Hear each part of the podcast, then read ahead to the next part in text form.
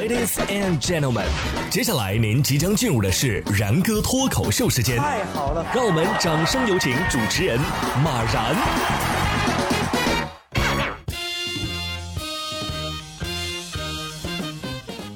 然哥说新闻，新闻脱口秀，各位听众大家好，我是然哥。最近这段时间啊，天气一直不错啊，春游啊、踏青啊、放风筝啊，都是不错的选择。二月二十二号，河南开封市的一位市民李先生啊，就在广场放起了风筝，但是他这风筝啊有点独特，是骷髅形状的。只见风筝啊在空中摇曳，似魔鬼的步伐呀。这李先生说呀，春天放风筝刚刚好啊，感觉这个形状很新奇啊，就买了。在广场上呢也特别拉风啊，这飘起来呀像是鬼步舞一般。有网友就评论说呀，这感觉是魂儿在天上飞，人在地上追呀。这要是撒点荧光粉，晚上放，可以说是自带背景音乐了啊。如果让你重新来过，你会不会爱我？爱情让人拥有快乐，但是也会带来折磨。高兴是高兴啊，但是也不要高兴过了头了。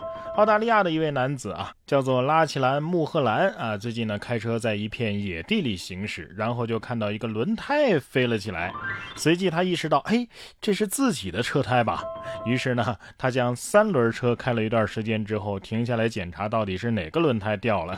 看到左前轮之后啊，他是开始哈哈大笑。之后在表姐的帮助之下，他把车轮重新的固定了。穆赫兰面对意外轻松随意的态度也被网友赞扬，网友们也很惊讶啊，他能够恰到好处的捕捉到这一不太可能发生的瞬间。轮子走的时候唱着这么一首歌：再见了，妈妈，今晚我就要远航。哎，要是没发现，是不是就是另外一个翻车的故事了，是吧？男子心想：嗨，我刚要幸灾乐祸呢。车轮子飞了没什么稀奇的，现在不动产都能动起来了。当地时间的二月二十一号，美国的旧金山有一栋两层的维多利亚式的住宅楼就被装上了巨型的推车，搬到了六个街区之外的新地址。围观群众是纷纷欢呼啊！这栋住宅呢，已经有一百三十九年的历史了，长约八十英尺，拥有六间卧室、三间浴室。据悉啊，多年来这栋房屋的搬迁之旅一直是处于规划之中，它必须获得十五家市政机构的许可。沿路呢，也需要拆掉停车计时器、修剪树枝、重新安置交通指示牌等等。而房主呢，将为此付四十万美元和二百五十三万人民币的费用和搬家费。哎呀，这比印度村民人力搬家还是要硬核那么一点点的啊！这是哈尔的移动城堡旧金山分堡啊，不错。想过没有，如果他就在这个轮子上不下来了，是不是就可以到处溜达了？哎呀，超豪华版的房车呀！虽然说咱们买不起那么豪华的房子，也买不起豪车，但是不意味着我们就买不起快乐啊！给游戏充点值不快乐吗？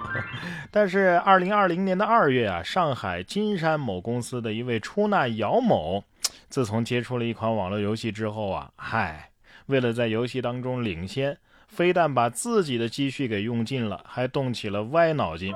年底公司审计的时候啊，姚某挪用了一百九十余万钱款。姚某最终啊选择投案自首，目前姚某被警方依法刑拘。哎呀，怕就怕你挪用了一百九十万，还是玩不过人家呀！果然，氪金是博彩业最大的敌人。在游戏里当大哥的样子是不是很帅呀？但是被抓的时候，那是真的狼狈呀！接下来要说的这只企鹅肯定也是充了值了啊，不然的话。怎么会得到一款限量款的皮肤呢？这是充了多少 Q 币？比利时摄影师在网上分享了一组金色企鹅的照片，照片呢是他在2019年科考的时候意外拍摄到的，这也是有史以来发现的首只金色王企鹅。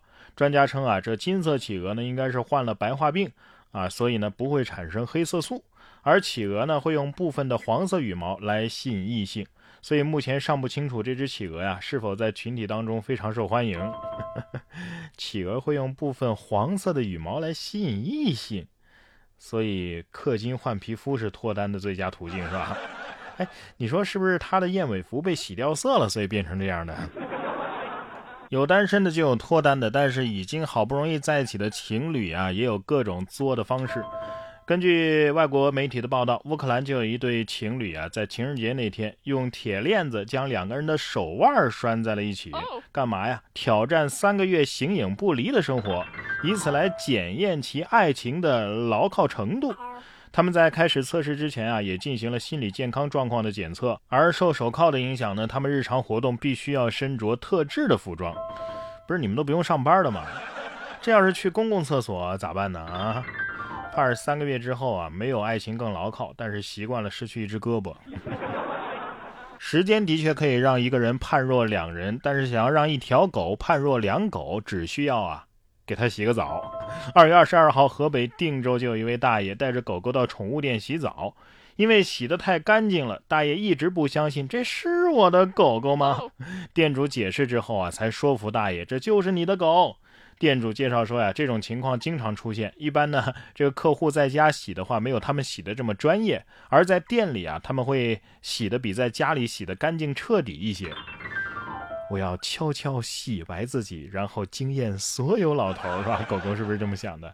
不过狗狗看起来怎么好像也不太认识主人了呢？估计回家之后啊，家里人也得懵一阵子。这让我想起啊，每次洗完车之后回到车行，哎，我也不容易找到我自己的车。说完狗狗，咱们再来说一说猫咪。近日，武汉的李某啊，凌晨的时候和朋友撬开了一家宠物店，偷走了一只猫咪。这是客人的定情信物啊，临时寄养在宠物店的。店老板无奈，只好报了警。警察耗费了十三天的时间，追踪了一百多个摄像头，找到了偷猫的李某。李某称，他之所以偷猫啊，是为了讨女朋友欢心，但结果还是分手了，已经将猫啊给转卖了。最终，猫被民警救了回来。他就是偷猫卖钱，跟人家女朋友姑娘有什么关系？